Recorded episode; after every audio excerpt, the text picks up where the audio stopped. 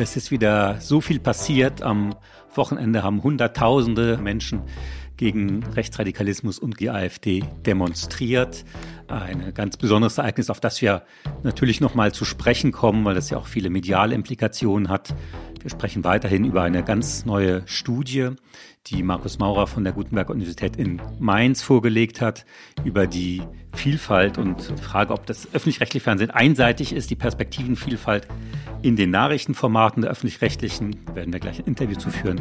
Aber zuerst haben wir noch eine gute Nachricht, Nadja. Genau, und zwar freuen wir uns sehr, dass wir ausgezeichnet worden sind, der Quoted Medien Podcast mit dem Bert Donnepp-Preis, Deutscher Preis für Medienpublizistik, verliehen vom Freundeskreis des Grimme-Instituts. Das freut uns sehr. Vor allen Dingen freuen wir uns über so viele und so treue Hörerinnen und Hörer, die uns über all diese lange Zeit auf dieser Reise begleitet haben. Ja, es ist der bedeutendste deutsche Preis für das, was wir so machen. Medienkritik, Stefan Niggemeier hat ihn bekommen, Samira El-Wassil. Also wir sind da in einer ganz tollen Reihe und wir haben uns riesig gefreut. Es diskutieren Nadja Sabura, Linguistin und Kommunikationswissenschaftlerin. Und Nils Minkmar, Journalist in Quoted, der Medienpodcast der Zivis Medienstiftung und der Süddeutschen Zeitung, gefördert von der Stiftung Mercator.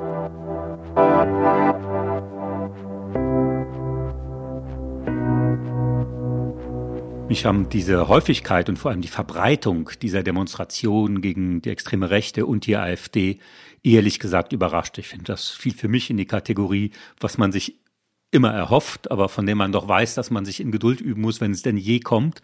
Und äh, diese Menschen da alle zu sehen und diese friedlichen Demonstrationen wirklich aus der Mitte der Gesellschaft hat mich wirklich umgeworfen. Hm, es ist, äh, denke ich, eine ganz große Bewegung, die gerade stattfindet. Man könnte es auch wie so eine Form Aufwachen begreifen, denn es ist ja jetzt nicht so, als ob dieses Problem des Rechtsextremismus und des Faschismus in Deutschland nicht schon seit längerer Zeit akut wäre.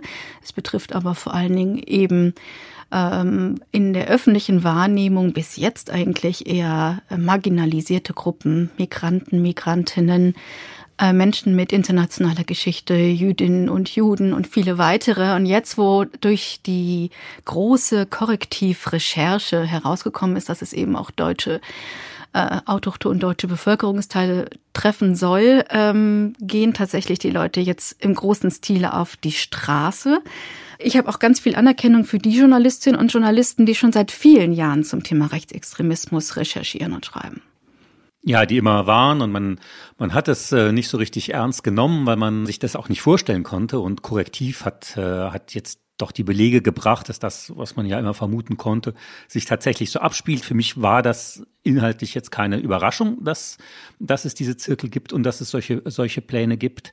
Äh, aber dieser Beleg und das äh, nach außen zu das hat wirklich was ausgelöst. Und vielleicht hat sich da auch über lange Jahre was angestaut, dass es doch eben so eine Art Mehrheit gab, die damit nie einverstanden war, die auf jeden Fall kommen. Aber es hat eben auch international das Bild Deutschlands und ist gerade dabei zu prägen, weil man in der New York Times, im Guardian, in Le Monde Artikel mit dem Tenor, das passiert in Deutschland, die gehen gegen die Extremrechten auf die Straße, wann wann ist es denn auch bei uns soweit? Also ich glaube, ich hoffe, dass es auch in anderen Ländern äh, Nachahmung finden wird. Mhm. Die Berichterstattung, die internationale, ist mir auch aufgefallen. Ne? Das steht jetzt interessanterweise so nebeneinander, denn wir hatten ja in den letzten Folgen auch die sehr kritische Haltung internationaler Medien gegenüber der deutschen Regierungspolitik gegenüber Israel und Palästina dargestellt. Also inwieweit sich da sozusagen die Bilder nebeneinander stellen und vielleicht auch gar nicht wirklich kombinierbar sind, äh, das ist nochmal eine interessante Angelegenheit. Man könnte auf jeden Fall die Frage aufwerfen, ob die hiesige Berichterstattung zu Rechtsextremismus bisher nicht von zu wenigen Medien dargestellt wurde. Und wenn, dann halt meistens gekoppelt an gewisse herausragende Ereignisse, man denkt jetzt beispielsweise an gewisse Jahrestage oder mhm. an den rechtsextremistischen Terror von Hanau, von Halle und weiteren. Und ähm, ja, das genau, man, dieses punktuelle man hat das als Einzelfälle, ja genau, als Einzelfälle aufgearbeitet äh, und nicht diesen großen Zusammenhang gesehen und das planmäßige Vorgehen der extremen Rechten. Äh, und insofern kommt das natürlich dann manchmal auch einer, einer Verharmlosung gleich, wenn man sagt, okay, dieser eine Fall äh, ist vielleicht gelöst, der Täter ist vielleicht äh, nicht mehr am Leben oder, oder äh, verhaftet. Und ähm, dann vergisst man äh, diesen Komplex wieder, obwohl natürlich weitere Attentate vermutlich in Vorbereitung sind. Und ich finde, das ist die ganz große Leistung, dass man hier sieht, hier gibt es tatsächlich einen systematischen Angriff von rechts und endlich kommt das zutage. Ich, für mich, ehrlich gesagt, hat es vor allem was äh, Konsequenzen auch für die Einladungspolitik dieser sehr einflussreichen öffentlich-rechtlichen Talkshows, wo man eben immer äh, die äh, Menschen von der extremen Rechte zu Wort kommen lässt, in, manchmal in der Hoffnung, sie zu demaskieren oder es einzuvernehmen, sitzen da bei Markus Lanz äh, beispielsweise und anderen Formaten. Und äh, es gelingt nicht. Und Korrektiv hat äh, klar gemacht und damit bestätigt, was, was, was andere schon berichtet haben, nämlich, dass die lügen, dass sie ihre wahren äh, Motive und wahren Pläne einfach verbergen. Hm. Hm, bevor ich darauf zurückkomme, noch ein kleiner Rekurs auf das, was du gesagt hast. Du meintest, dass die Menschen jetzt nach dieser Recherche, wo es auch die Mehrheitsgesellschaft sozusagen trifft und es ihr an den Kragen gehen soll, dass es jetzt nicht mehr möglich wäre, das zu vergessen. Und ich glaube, das ist ein ganz wichtiger Aspekt auch im medialen Sinne. Das Vergessen, das muss man sich leisten können. Das Vergessen können sich sehr, sehr viele in unserer Gesellschaft aber eben nicht leisten. Sie merken es Tag für Tag, weil sie unter rassistischer ähm, Brille sozusagen leben, äh, tagtäglich Ausgrenzung und Übergriffe erfahren. Und die Hoffnung ist tatsächlich, dass jetzt, wo die Mehrheitsgesellschaft selbst betroffen ist, äh, dass dieses Vergessen können tatsächlich auch nicht so leicht geschieht und dass sich das eigene Erschrecken und auch die Gefahr für das eigene Leben, das da teils zum ersten Mal gespürt worden ist, auch auf andere Gruppen niederlegt, die schon deutlich länger betroffen sind. Auf jeden Fall, gerade wenn sie in der Öffentlichkeit stehen, also sich in die Öffentlichkeit wagen, äh, gerade in den sozialen Medien, Frauen, die äh, politische, äh, irgendwie eben nicht rechte Standpunkte vertreten, sondern eher liberale, grüne Standpunkte und so weiter, da kommt ein Hass und äh, eine äh, Verachtung, eine Frauenfeindlichkeit schlägt ihnen entgegen, die wirklich nicht mehr zu tolerieren ist. Die mhm. haben, wissen das natürlich schon lange, aber in der Tat, es, es sickert jetzt langsam auch bei anderen ins Bewusstsein. Mhm. Und, und dann der zweite Punkt, äh, den ich sehr wichtig fand, den du erwähnt hattest, nämlich wie die AfD als solche dargestellt wird in den Medien oder bis jetzt dargestellt wurde, ähm, bis hin zu immer noch einer Form von Protestpartei, ist ganz interessant. Mhm. ähm, mir fällt auf, dass es da in deutschen Medien doch eine recht weitreichende Konzentration allein auf die AfD gab. Wir wissen, dass rechtsextremistische und faschistische Strömungen und Parteien nicht selbst äh, sich sozusagen oft zur Macht verhelfen, sondern dass es immer in einem politischen Gesamtsystem stattfindet. Und mir scheint dass auch hier ein mediales Erwachen, ein journalistisches Erwachen stattfindet, dass nicht mehr nur ausschließlich auf die AfD geschaut wird, sondern diejenigen, die Wegbereiter sind, die ähm, Wordings und Narrative der AfD eins zu eins teils übernehmen, ähm, was das eigentlich konkret für unseren gesellschaftlichen und auch für den medialen Diskurs bedeutet. Die Logik ist, dass man sagt, okay, es gibt legitime Probleme quasi, die die äh, AfD aufgreift und lösen möchte und deswegen muss die AfD äh, repräsentiert werden und man muss diese Probleme an ihrer Stadt lösen. Was wir jetzt sehen durch die Korrektivberichterstattung ist, dass es da ganz weitgehende Pläne gibt, die überhaupt nichts mit, äh, mit aktuellen äh, politischen Entwicklungen zu tun haben, die man auch nicht befrieden kann. Also man kann, also sie werden auch nicht sagen, okay, wir sind einverstanden, mhm. wir verzichten auf, äh, auf das, was wir vorhaben, ähm, nämlich die massenhafte Deportation von Menschen, äh, weil hier und da an, an, an Gesetzen geändert wurde, sondern das sind ganz, ganz umfassende antidemokratische Pläne, die hier von sich gehen. Und es hat überhaupt keinen Sinn, mit denen zu reden oder, oder darauf einzugehen. Ich glaube, das ist der große, der große qualitative Sprung, den man da äh, vollziehen konnte. Mhm, apropos qualitativer Sprung.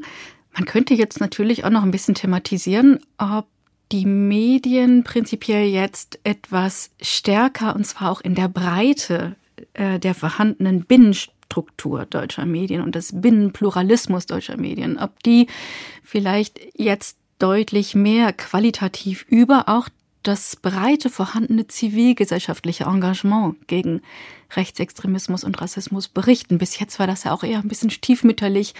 Dann äh, ist mal ein äh, Reporter rausgegangen in einen östlichen Landkreis und hat mhm. dann da eine antifaschistische Initiative, antirassistische Initiative besucht und interviewt, aber so in der Breite und auch mit der Bedeutung, die deren Arbeit in der Fläche in Deutschland eigentlich zur Eindämmung des Faschismus hat, fand ich das bis jetzt etwas ähm, geringer, als es eigentlich angemessen gewesen wäre. Ja, das ist eben diese Illusion, des, wo auch ich denke, auch die Boulevardpresse und auch Springer eine große Rolle gespielt hat, das zu normalisieren, zu sagen, so denkt eben das Volk. Ja, so denken die normalen Leute und alles andere, die anders denken, sind abgehobene Eliten. Und die Demonstrationen in dieser großen Zahl haben eben gezeigt, dass das so nicht stimmt, dass, äh, dass die AfD den meisten Leuten doch zuwider ist. Und das ist diese Illusion zu zerstören, dass das Volk, die schweigende Mehrheit, dass alle so denken und sich davon nicht mehr treiben zu lassen. Ich glaube, das ist der große Schritt, den man jetzt da gehen kann und muss. Und dann zeitgleich auch noch äh, diesen Schritt ergänzend damit, dass zum Beispiel die Demonstrationen, die du erwähnt hast, ja auch mit ganz großen Schlagzeilen und vor allen Dingen mit hohen Zahlen ja. ähm, dargestellt werden. Auch da nochmals hinterfragbar, ob nicht diejenigen, die tatsächlich in Landkreisen, die schon recht stark äh, in rechtsextremistischer Hand sind, ähm, dass dort das Demonstrieren eigentlich ein deutlich höheres Maß an Zivilcourage und an Mut erfordert, äh, als wenn man jetzt gemeinsam zum Beispiel hier in Köln auf die Straße geht. Hier waren ja auch zigtausende. Ähm, auch da zeigt sich letzten Endes innerhalb der medialen Berichterstattung, ob man gewillt ist, auch vor Ort dorthin zu gucken und dort auszuleuchten, wo tatsächlich ganz akut auch Gefahr herrscht. Gefahr für Sicherheit und Gefahr fürs Leben. Das werden wir begleiten und auch überprüfen, ob das alles stattfindet hier in, in Quote. Darauf freue ich mich. Aber du hast ja schon erwähnt, ganz wichtiges Forum dafür sind eben die Medien natürlich, äh, von denen wir hier handeln und gerade die öffentlich-rechtlichen Medien. Und Heute beschäftigen wir uns ja damit, äh, mittels einer Studie von, von Markus Maurer, über das Thema der Perspektivenvielfalt. Also weil dieses Vorurteil, das ist ja auch eins der immer kursierenden Vorurteile, ist, der öffentlich-rechtliche Rundfunk ist so eingeschränkt in seiner Parteilichkeit, in der Themenauswahl und, äh, und funktioniert so nach, nach ganz eigenen Gesetzmäßigkeiten, die die Leute frustrieren. Und ähm, das ist die Studie, die uns heute beschäftigt. Mhm, ja, das ist ja ein großer Ruf, den man auch äh, aus einer gewissen Ecke sozusagen oder aus einer gewissen gesellschaftlichen Gruppierung sehr, sehr stark hört. Ob das tatsächlich äh, eine breite Meinung ist, die in der Bevölkerung vorherrscht, das gilt es, glaube ich, auch nochmal auf faktische Füße zu stellen oder nicht. Klar ist, dass diese Gruppierung sehr laut ist. Mhm. Ähm, ich fand in der Vorabbeschäftigung mit dieser Studie einfach auch wahnsinnig interessant, ähm, dass hier die öffentlich-rechtlichen Nachrichtenmedien sozusagen kontrastiert worden sind mit den privatwirtschaftlichen mhm. Medien. Das ist ein sehr interessanter Anpack.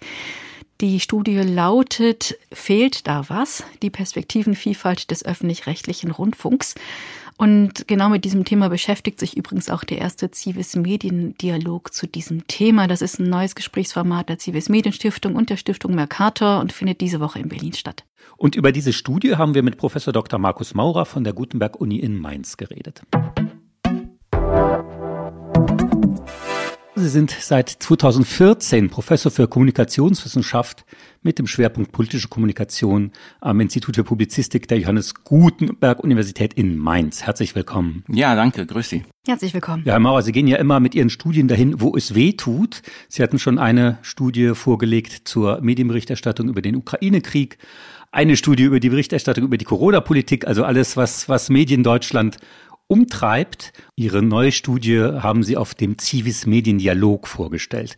Können Sie uns schon mal einen kleinen Einblick geben? Na, es geht um die äh, Vielfalt, vor allen Dingen in öffentlich-rechtlichen Nachrichtenformaten, also um die Frage, ob da unterschiedliche Perspektiven präsent sind und ob diese Perspektiven, so wie das der Medienstaatsvertrag eigentlich vorsieht, auch ausgewogen dargestellt werden. Also kriegt man wirklich unterschiedliche Meinungen mit, wenn man Nachrichtenformate im öffentlich-rechtlichen Rundfunk äh, nutzt, um sich dann unabhängig eine Meinung bilden zu können. Und um das besser einordnen zu können, vergleichen wir die Vielfalt im öffentlich-rechtlichen Rundfunk mit der Vielfalt in einer sehr großen Zahl von anderen Medien,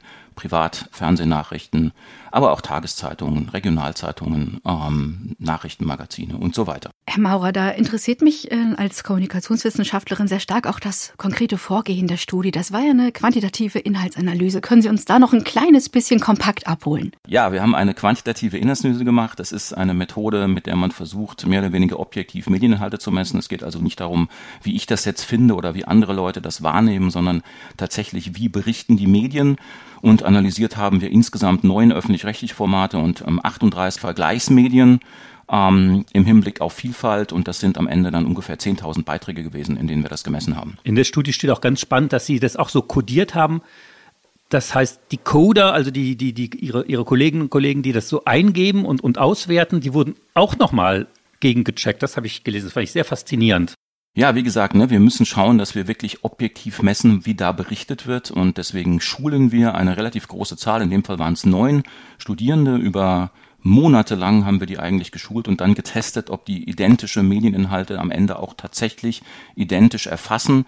Und erst wenn das gegeben ist, dann können wir mit der Studie anfangen, denn sonst messen wir irgendwelche subjektiven Eindrücke und das wollen wir ja gerade nicht. Wenn Sie jetzt die drei Kernaussagen der Studie einmal zusammenfassen würden, wie würden die lauten? Also ich würde sagen, so im Großen und Ganzen kann man schon sagen, dass natürlich die äh, neuen Nachrichtenformate des öffentlich-rechtlichen Rundfunks, die wir untersucht haben, jetzt nicht sonderlich einseitig sind im Vergleich zu anderen Medien. Das wäre vielleicht der erste Befund. Dennoch sehen wir schon, dass die, wie auch viele andere Medien, so ein bisschen Luft nach oben hätten, was ja konservative Positionen betrifft, was auch marktliberale Positionen betrifft. Ähm, das wäre vielleicht der zweite Befund. Also ein bisschen einseitig ist es vielleicht manchmal schon, aber nicht nur im öffentlich-rechtlichen Rundfunk, sondern im gesamten Mediensystem.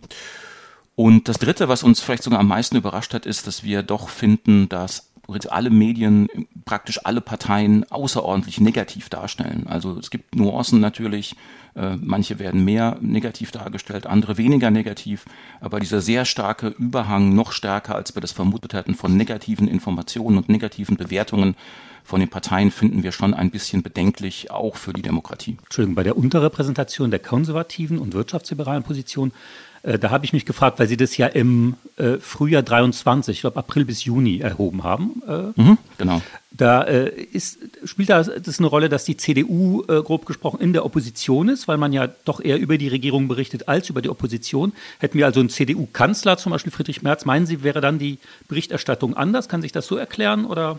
Bin ich dazu naiv? Das könnte natürlich sein. Ne? Wir, wir schreiben schon auch, dass wir, äh, also der Zeitpunkt von drei Monaten ist gar nicht mal so kurz, aber trotzdem mhm. schreiben wir auch, dass wir natürlich über andere Zeiträume nicht sagen können und dass unter anderen Regierungskonstellationen und auch in einer anderen Themenlage die Befunde natürlich auch anders aussehen könnten. Deswegen sind wir da schon vorsichtig.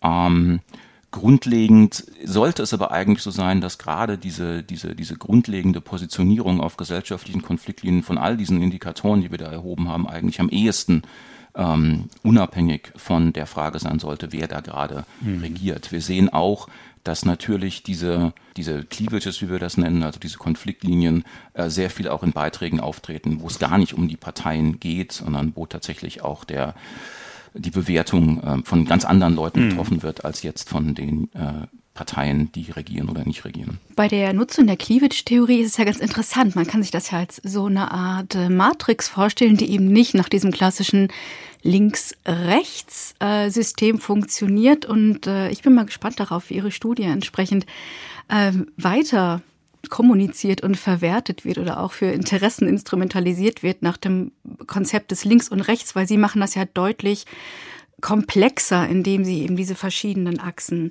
anwenden. Ähm, für mich war noch ganz interessant dieser Aspekt wirklich des Fokus auf dem eher negativen in der Berichterstattung.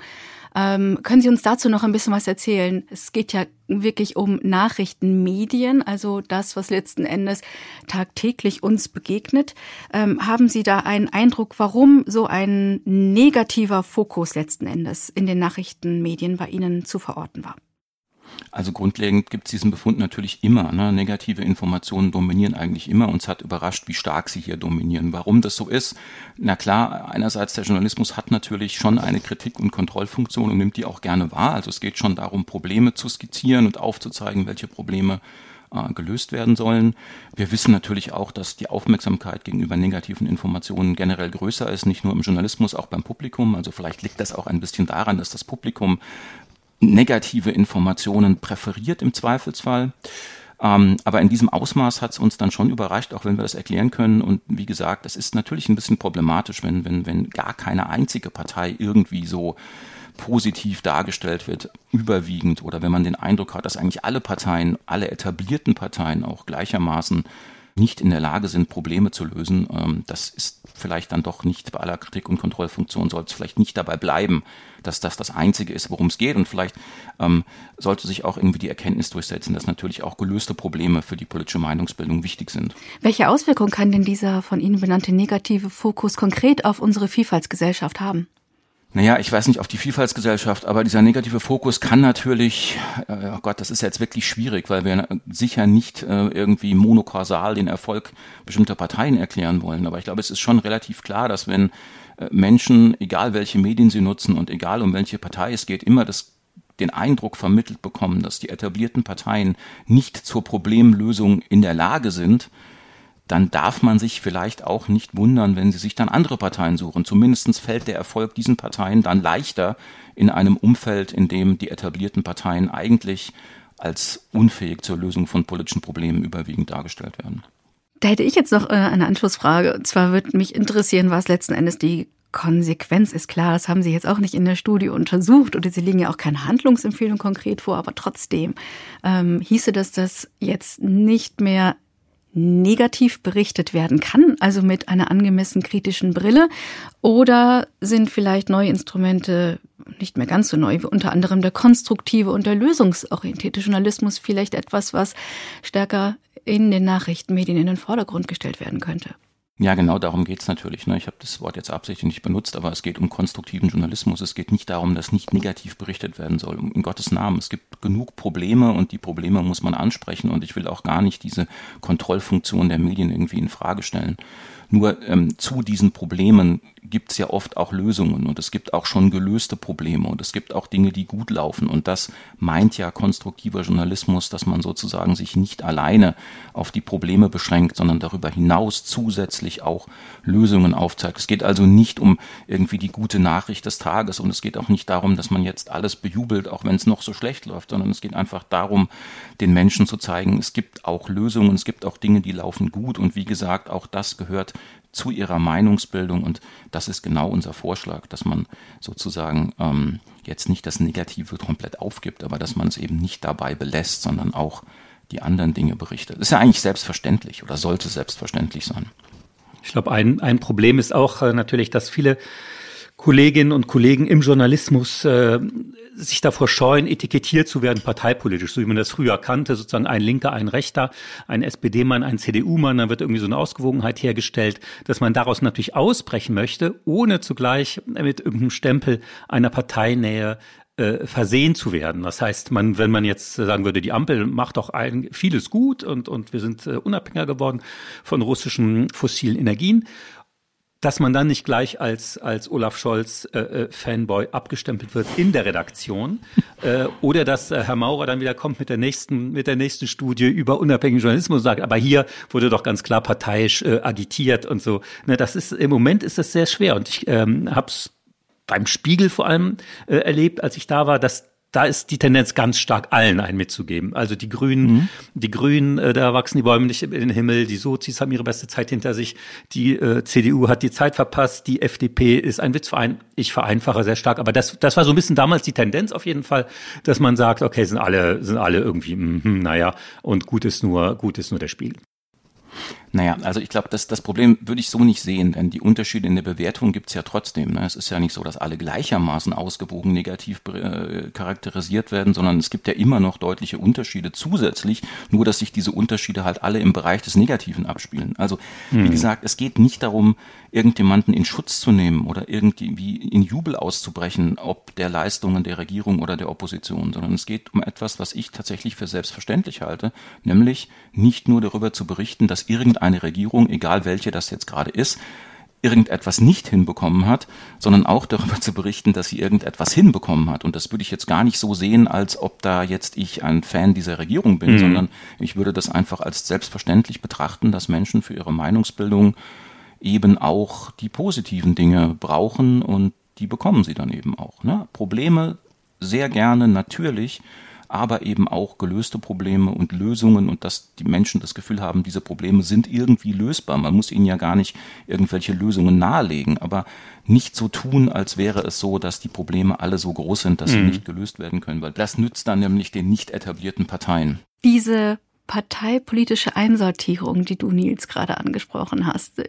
Es lohnt sich da hinzuschauen, wer die eigentlich gerne instrumentalisiert gegen den öffentlich-rechtlichen Rundfunk per se, also aus welcher Richtung das eigentlich immer kommt. Ne? Da sind so viele Linke oder so viele Grüne oder sonstiges. Und äh, wir haben ja gelernt, dass das auch Form von Instrumentalisierung sein können, denn es ist ja deutlich vielschichtiger.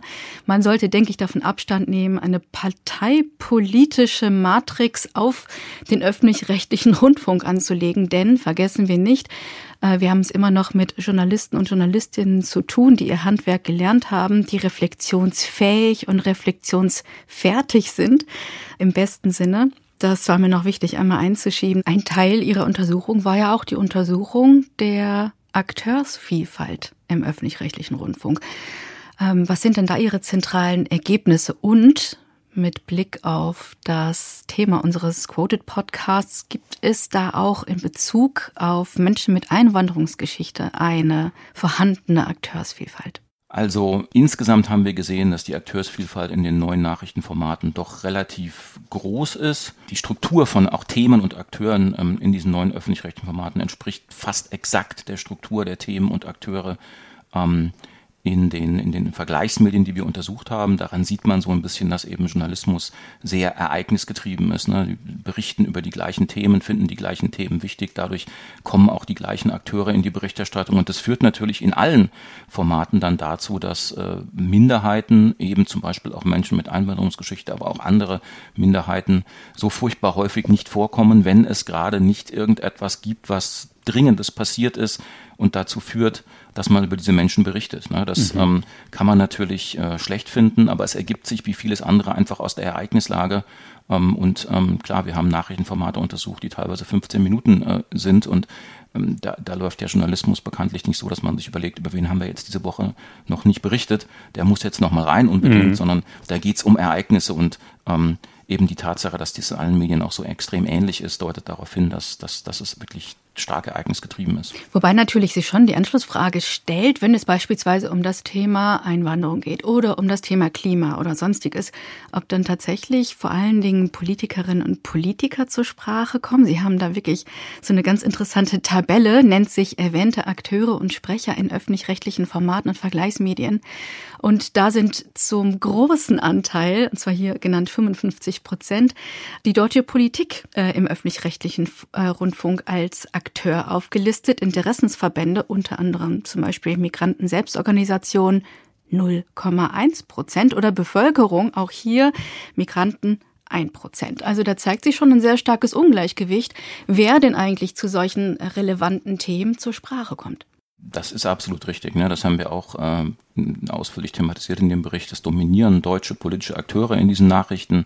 Mein, meine Hoffnung ist so ein bisschen, dass vielleicht im öffentlich-rechtlichen Rundfunk in anderen Formaten dann auch andere zu Wort kommen. Aber die Nachrichten, wie gesagt, sind sehr stark durch politische Akteure bestimmt und weniger äh, durch andere Personen. Das wäre, wie gesagt, anders, wenn jetzt in diesem Zeitraum irgendetwas passiert wäre, was mit Migration zu tun hat und wenn dieses Thema auch größer gewesen wäre, als es jetzt war in unserem Untersuchungszeitraum, dann würde sich das wahrscheinlich ändern. Aber auch dann gibt es noch einen interessanten Unterschied, den wir auch in anderen Studien schon beobachtet haben. Ähm, Migranten sind dann vielleicht Akteure, aber sie sind in der Regel viel seltener Sprecher. Das heißt, es wird eigentlich eher über sie geredet, als dass sie selbst zu Bord kommen. Und das gilt eigentlich aber auch für andere Minderheiten und das gilt in der Regel auch ähm, für Bürger, also sozusagen ganz normale Menschen ohne Migrationshintergrund oder auch ohne andere Einschränkungen. Dass sich dann äh, Bürgerinnen und Bürger, egal welcher Zugehörigkeit oder welcher Gruppierung, dann nicht mehr gesehen und auch nicht repräsentiert fühlen, wenn gerade in den wichtigen Leitmedien, im öffentlich-rechtlichen Rundfunk, aber auch im privatwirtschaftlich organisierten Medien, sie selbst auch überhaupt gar nicht sichtbar sind. Äh, ich glaube, da müsste man auch nochmals studienmäßig hineingehen und das Thema News Fatigue und News Avoidance, also Nachrichtenmüdigkeit und Nachrichtenvermeidung tatsächlich, ähm, einmal prüfen, ob sich da auch gewisse Zusammenhänge sehen lassen, dass man sich eben nicht mehr gesehen und nicht repräsentiert fühlt. Das könnte gut sein. Eine, eine Sache vielleicht aber doch noch, ähm, was wir ja zumindest sehen, ist, dass im Vergleich mit den Vergleichsmedien Bürger im öffentlich-rechtlichen Rundfunk doch häufiger als Sprecher zu Wort kommen. Also sie tauchen tatsächlich anders als in den Vergleichsmedien auch auf, indem sie etwas sagen können, indem sie interviewt werden. Das sind vielleicht manchmal nur diese Straßeninterviews, von denen man dann eben auch halten kann, was man will. Aber äh, das müssen wir, glaube ich, hier doch positiv über den öffentlich-rechtlichen Rundfunk auch nochmal sagen.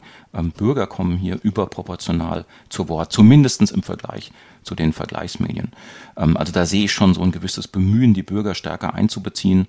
Ähm, und ansonsten muss man sich halt fragen, wie, wie, wie das gelingen könnte. Ne? Also in welchem Zusammenhang könnten Bürger interessant sein? Ähm, zum Beispiel für die Tagesschau. Ne? Mhm. Was, ne, also oft Menschen werden befragt zu ihrer Meinung zu diesen Themen zum Beispiel. Aber was könnte darüber hinaus dazu führen, dass die jetzt noch prozentual häufiger auftauchen, vielleicht eher noch als, als Politiker? Würde das Sinn machen? Da bin ich mir manchmal auch nicht so ganz sicher. Wir haben das Gespräch mit Markus Maurer zu Beginn der Woche aufgezeichnet.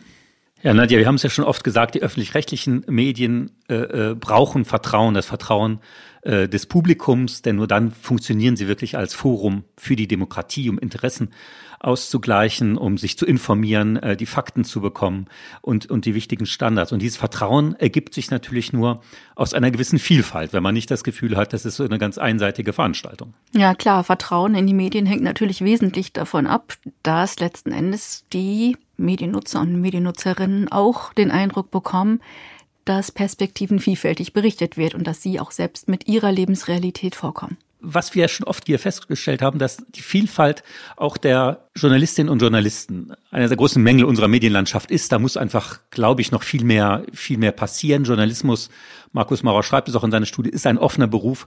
Jeder kann äh, Journalist, jede kann Journalistin werden und äh, ich kann alle nur dazu aufrufen, das auch ernst zu nehmen. Ist ein, ist ein toller Beruf. Man muss nicht studiert haben, man kann studiert haben.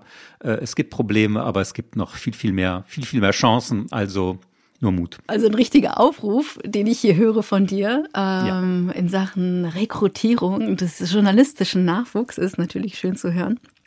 Ähm, ich möchte gerne noch auf eine Sache zu sprechen kommen. Und zwar geht es um diese üblichen Anwürfe, von denen wir auch berichtet haben, dass äh, der öffentlich-rechtliche Rundfunk in seiner Breite, in seiner Masse, in all seinen mhm. äh, Formaten vom Traumschiff über den Weltspiegel bis weiß ich nicht zu den Talkshows, äh, alles inklusive als links und grün und sonstiges äh, zu diffamieren sei. Ich finde es ganz interessant, weil wenn man sich mal anguckt, wie es eigentlich in anderen Medien ausschaut, dann sehe ich hier schon so eine gewisse Art Kritik-Doppelstandard. Also, wenn es, wenn es um das Anlegen von Maßstäben, so eine Art angenommenen Voreingenommenheit geht, ne? dann denke ich dann nochmal an das Gespräch, das wir hatten mit äh, Kai Hafes, Politologe und Kommunikationswissenschaftler. Der mhm. hinterfragte, ob beispielsweise die vertraglich verankerte Israel-Solidarität sämtlicher Springer-Medien mit dem Begriff mhm. einer freien Presse überhaupt vereinbar sei. Und eine öffentliche Debatte zu dieser Thematik habe ich beispielsweise noch nicht wahrgenommen. Oder auch, dass geleakte Nachrichten offengelegt haben, dass der Springer-Chef Matthias Döpfner sich für eine deutsche Partei stark gemacht hat und sich da aktiv in die Bresche warf. So forderte Döpfner vor der Bundestagswahl, ich zitiere, kann man noch mehr für die FDP machen? Die sollten 16 hm. Prozent mindestens kriegen. Und zwei Tage vor der Wahl schrieb er dem damaligen Bildchef, please stärke die FDP. Und das finde ich hm. ganz interessant, dass gerade aus dieser Ecke diese Anwürfe Richtung öffentlich-rechtlichen Rundfunk so stark erfolgen, aber ein ganz großes Schweigen herrscht gegenüber solchen wirklich offensichtlichen Vorteilen haben.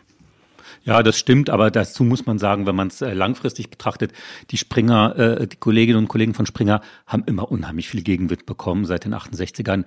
Der Gegenwind ist verdient, äh, auf jeden Fall, aber ich glaube, sie können sich nicht beschweren darüber, dass es, dass es Kritik gab an Springer. Und was ich noch viel, viel interessanter finde, ist, dass es ja, dass sie auch gar nicht richtig durchkommen mit ihrer Agenda. Das äh, Bild TV muss ja wieder eingestellt werden. Äh, sie haben da äh, enorme Probleme bei, beim Absatz ihrer Produkte. Also insofern bilden sich, glaube ich, die, die Menschen schon auch ihre Meinung und, und lassen das liegen. Ja, nee, aber es geht mir, es geht mir gar nicht um den Gegenwind, sondern es geht darum, dass diejenigen, die Kritik am öffentlich-rechtlichen Rundfunk explizit formulieren, diejenigen sind, die eben einen Doppelstandard kreieren und anlegen, indem sie dann bei solchen Vorteilnahmen entsprechend schweigen. Das ist ja schon irgendwie ganz interessant. Davon abgesehen, ob da jetzt Bild TV eingestellt wird oder nicht, finde ich diese Doppelbewertungsmatrix einfach unglaublich interessant. Wir hören uns wieder in 14 Tagen. In Quoted, der Medienpodcast der Zivis Medienstiftung und der Süddeutschen Zeitung, gefördert von der Stiftung Mercator. Wer weiß, was bis dahin wieder passiert ist.